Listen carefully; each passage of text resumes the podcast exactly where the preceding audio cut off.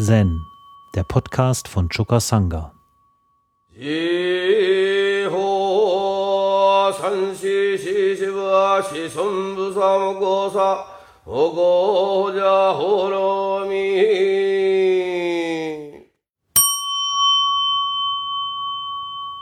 Das erste Koan in diesem Rohatsu, das befasst sich mit dem Mumon Kan 42.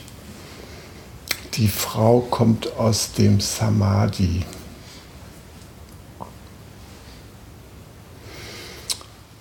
Also, in dem Text heißt es, vor langer Zeit, als Shakyamuni Buddha lebte, ging Manjushri zu einer Versammlung der Buddhas. Und als er dort ankam, stellte er fest, dass alle bereits wieder dorthin zurückgegangen waren, wo sie hergekommen waren. Also alle Buddhas. Ja. Nur eine Frau war geblieben und sie saß unmittelbar neben dem Buddha im Samadhi. Manjushri fragte Shakyamuni Buddha, warum kann diese Frau so nahe neben deinem Thron sitzen und ich nicht? Shakyamuni Buddha antwortete, hole sie aus ihrem Samadhi und frage sie selbst. Manjushri schritt, schritt dreimal um die Frau herum, schnalzte einmal mit den Fingern hob sie in den Brahma-Himmel und strengte alle seine Wunderkräfte an, um sie aus ihrer Meditation herauszuholen. Aber vergeblich. Der von der Welt geehrte sagte, selbst hunderttausend Manjushri könnten sie nicht aufwecken.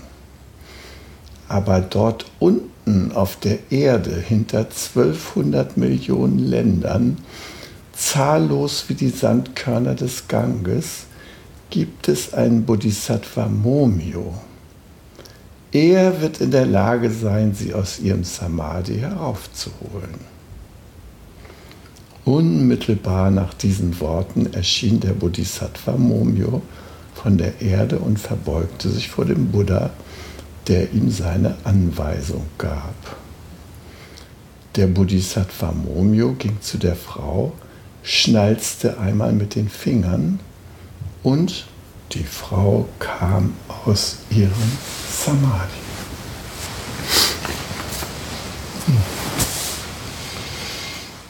Also die Geschichte stammt aus einem Mahayana Sutra, dem Sutra von den gesammelten Wesensaussagen aller Buddhas ja, sie handelt von einer äh, inszenierten Situation. Ja. Ähm, wir haben ja schon im Avatamsaka Sutra äh, öfter mal von Berichten gehört, wo die ganze Welt nur von der energetischen Seite her betrachtet wird. Da strahlt aus der Locke des Buddha schon mal ein großer Energiestrahl und aus diesem Strahl erhebt sich da eine energetische Welt von Versammlungen von Bodhisattvas und weiß der Himmel, das ist eine reine Wunderwelt. Ja. Also wird immer auf diese energetische Ebene abgehoben. Und auf dieser energetischen Ebene ist alles möglich. Ja? Da werden äh, die verschiedensten Kosmen in Windeseile durch, äh, durchwandelt. Da können Millionen von Welten aus dem Hut gezaubert werden und wieder verschwinden. Naja, und in dieser Geschichte war es also so, dass eine Buddha-Versammlung stattfand im Land des Tathagata Tenno, der ein Buddha-Land bewohnte, das jenseits unseres Sonnensystems angesiedelt war. Soweit schon mal zum Ort der ganzen Geschichte. Ja.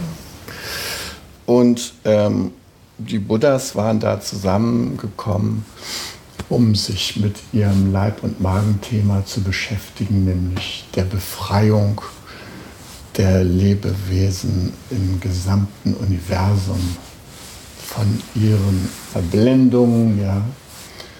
Und ähm, naja, die Versammlung war eben zu Ende, als Manjushri zu Buddha kam. Manjushri ist der Bodhisattva der höchsten Weisheit. Wir haben hier Manjushri in klein, ja.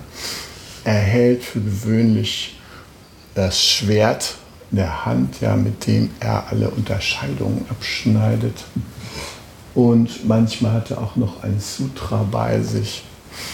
Und er wird in der äh, buddhistischen, buddhistischen Mythologie auf einem Löwen reitend auf der linken Seite des Buddha dargestellt, während Samantabhadra, ein anderer hochentwickelter Bodhisattva, auf der rechten Seite auf einem Elefanten reitend dargestellt wird. Also Buddha ist oft in Begleitung dieser beiden. Ja.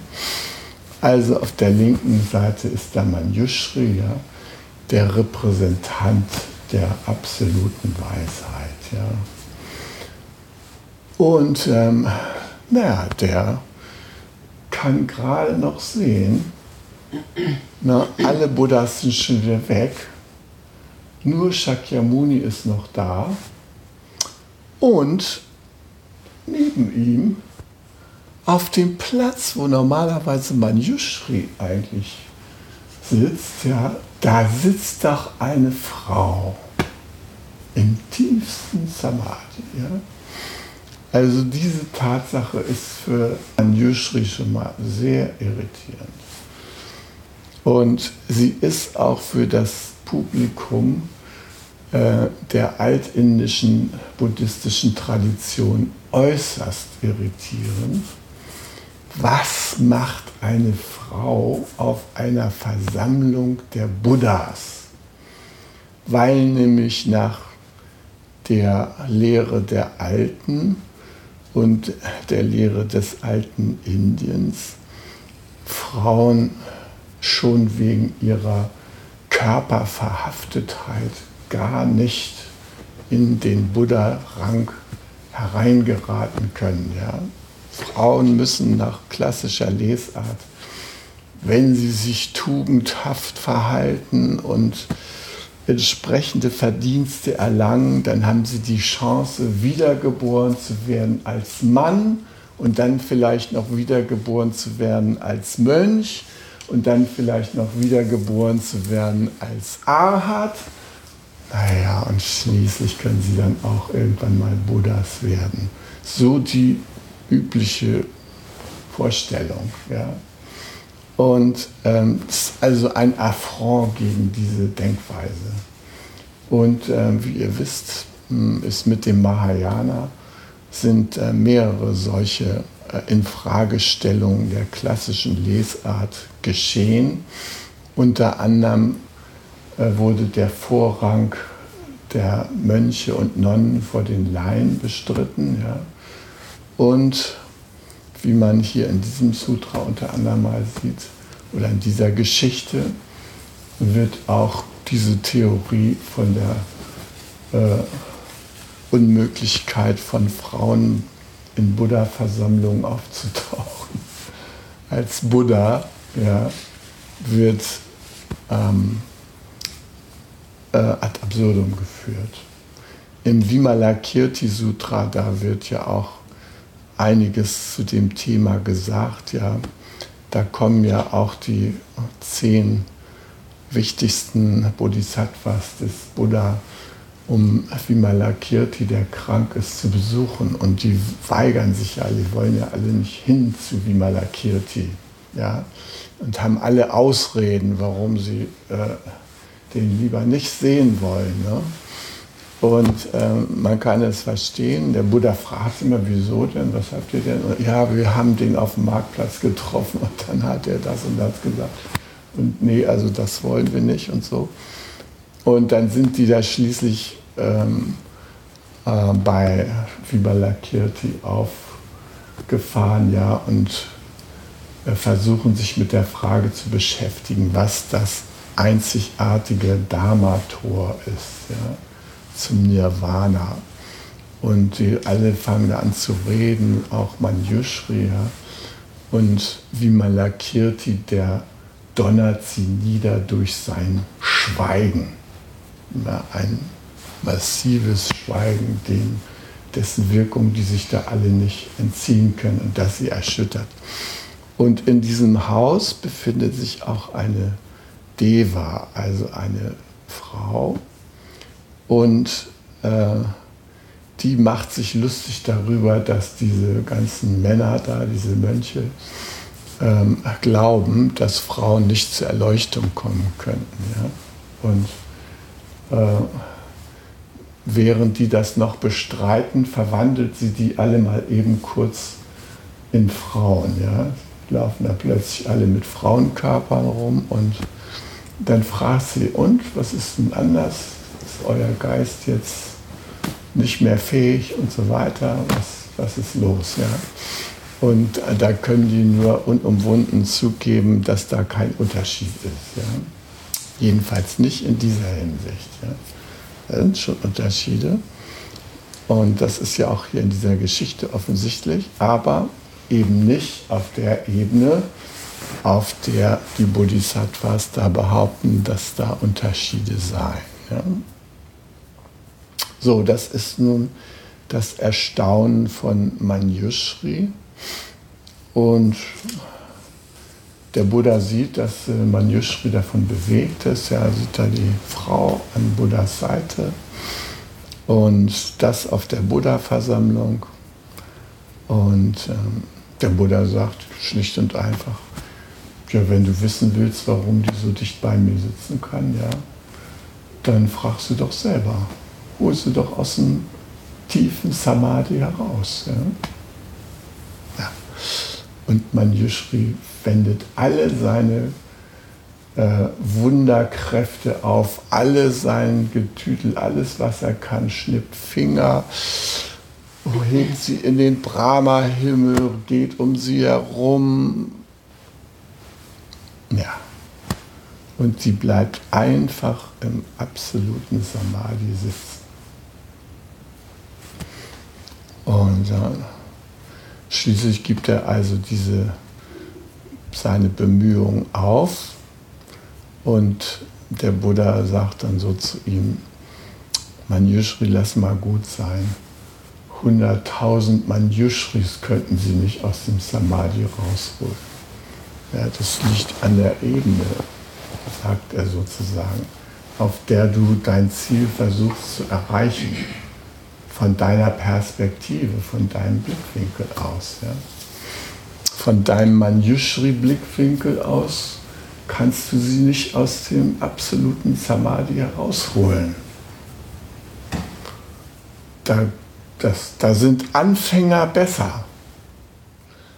Und dann sagt er, da gibt es auf der Erde so einen Anfänger-Bodhisattva, Momyo die, der Name Momio bedeutet äh, direkt übersetzt unerleuchtet. Ja? Also äh, in der buddhistischen Tradition unterscheidet man 52 Bodhisattva-Stufen, ja? unterschiedliche Entwicklungsgrade.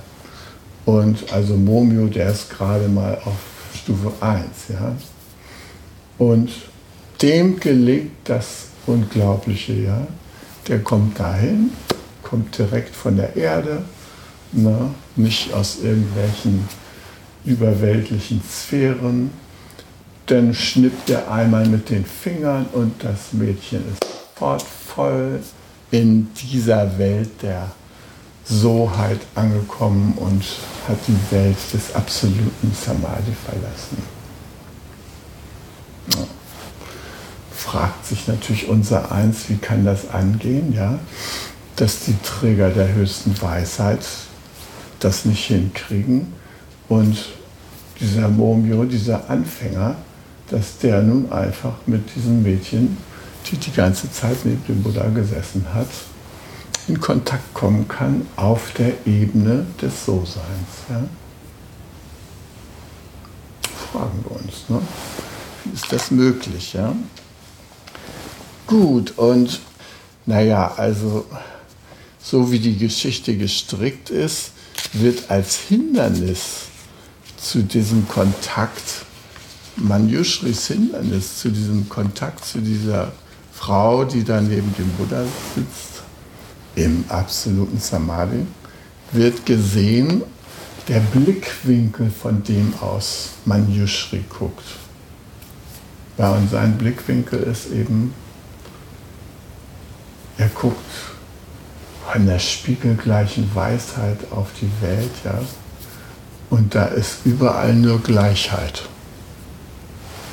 Keine Unterscheidung möglich. Ja? Wenn wir, wenn wir die, die Erscheinungen auf Wesensebene, von der Perspektive der Wesensebene her anschauen, von der Ebene der Leerheit, der Zeichenlosigkeit, ja, der Formlosigkeit.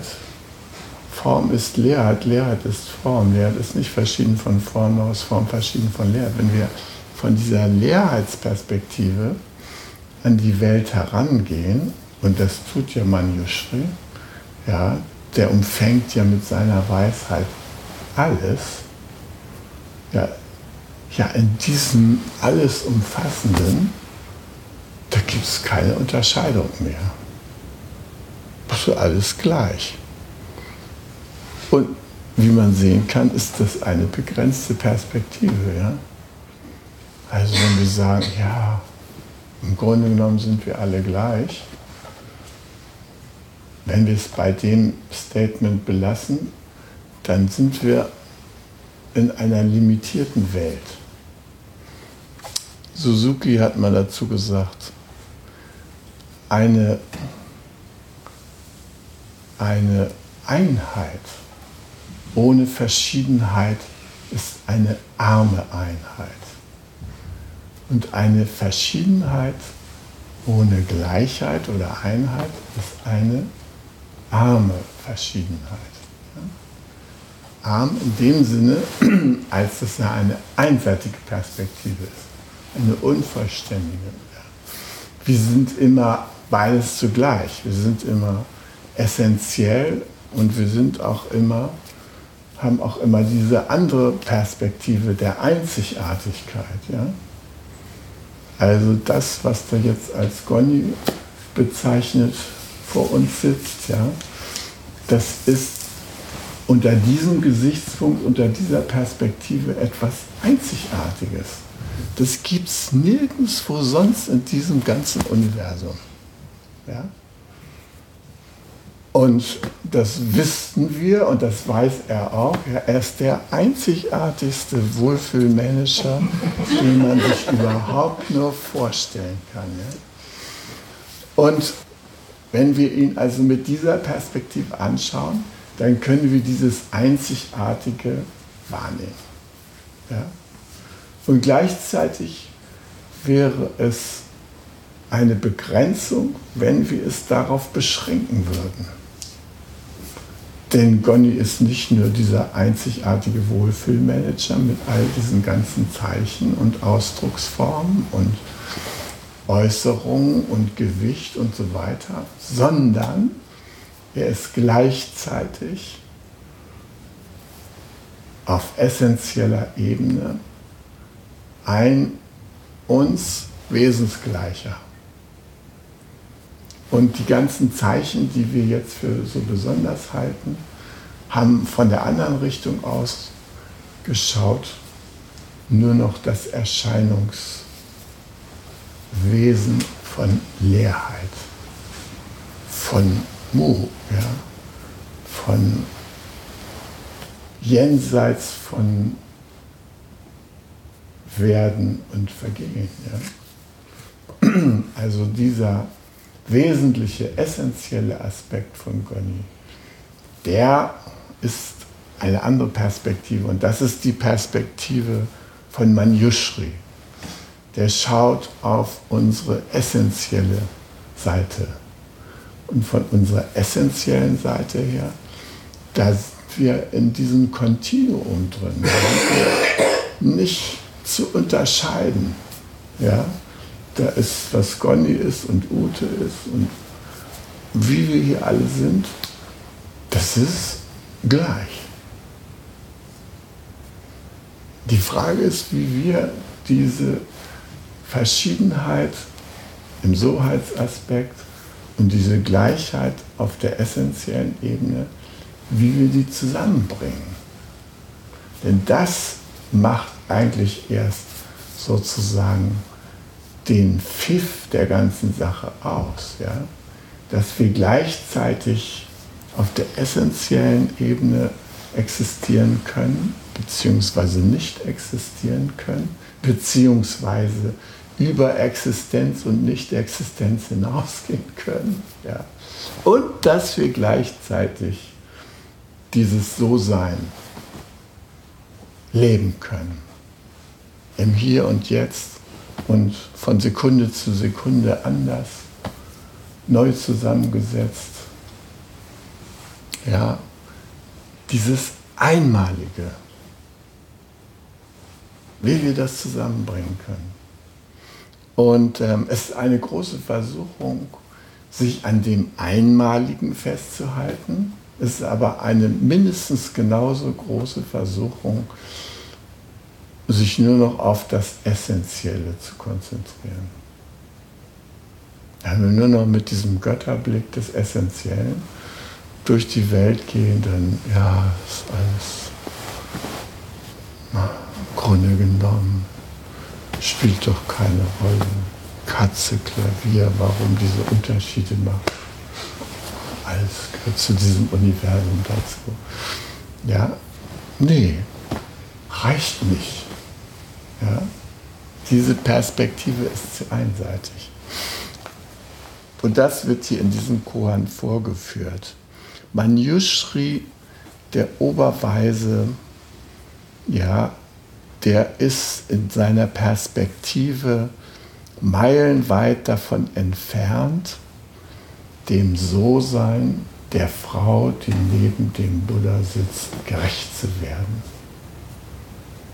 Er verpasst das Einmalige, das Einzigartige in dieser Sichtweise der Weisheit, die jede Unterscheidung abschneidet.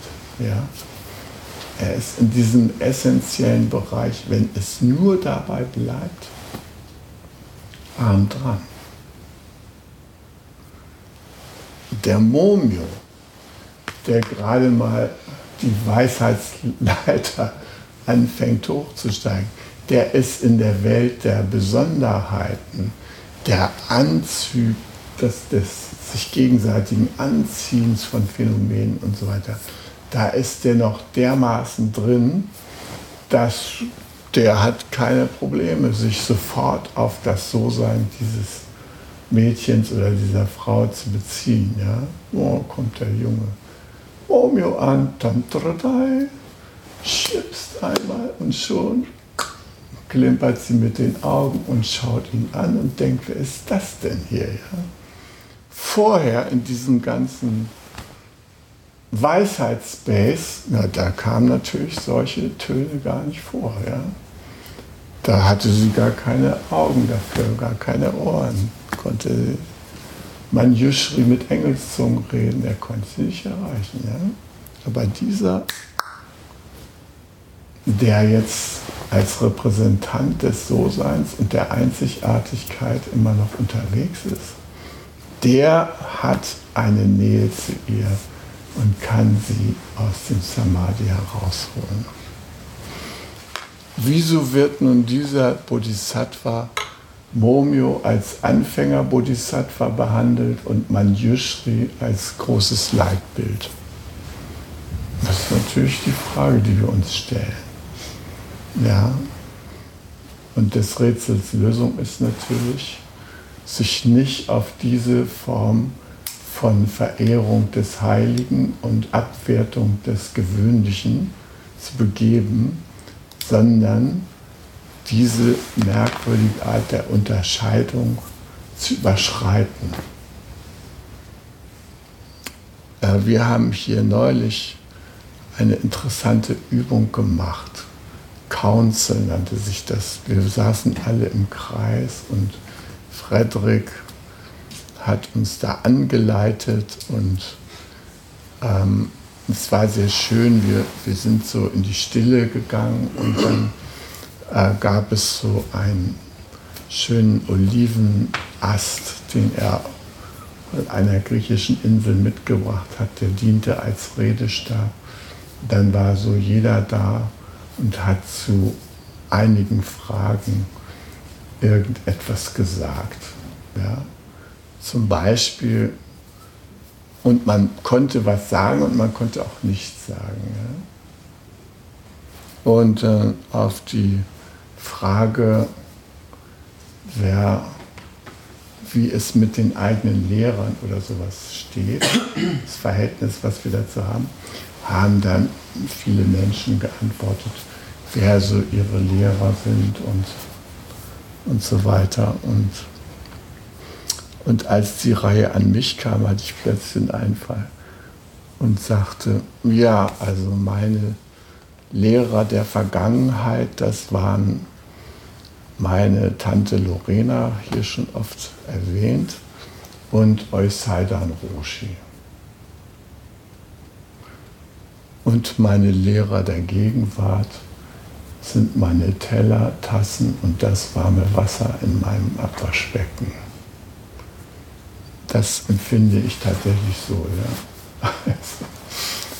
Ich finde in der Welt des Gewöhnlichen, da können wir alles finden, was uns heilig ist.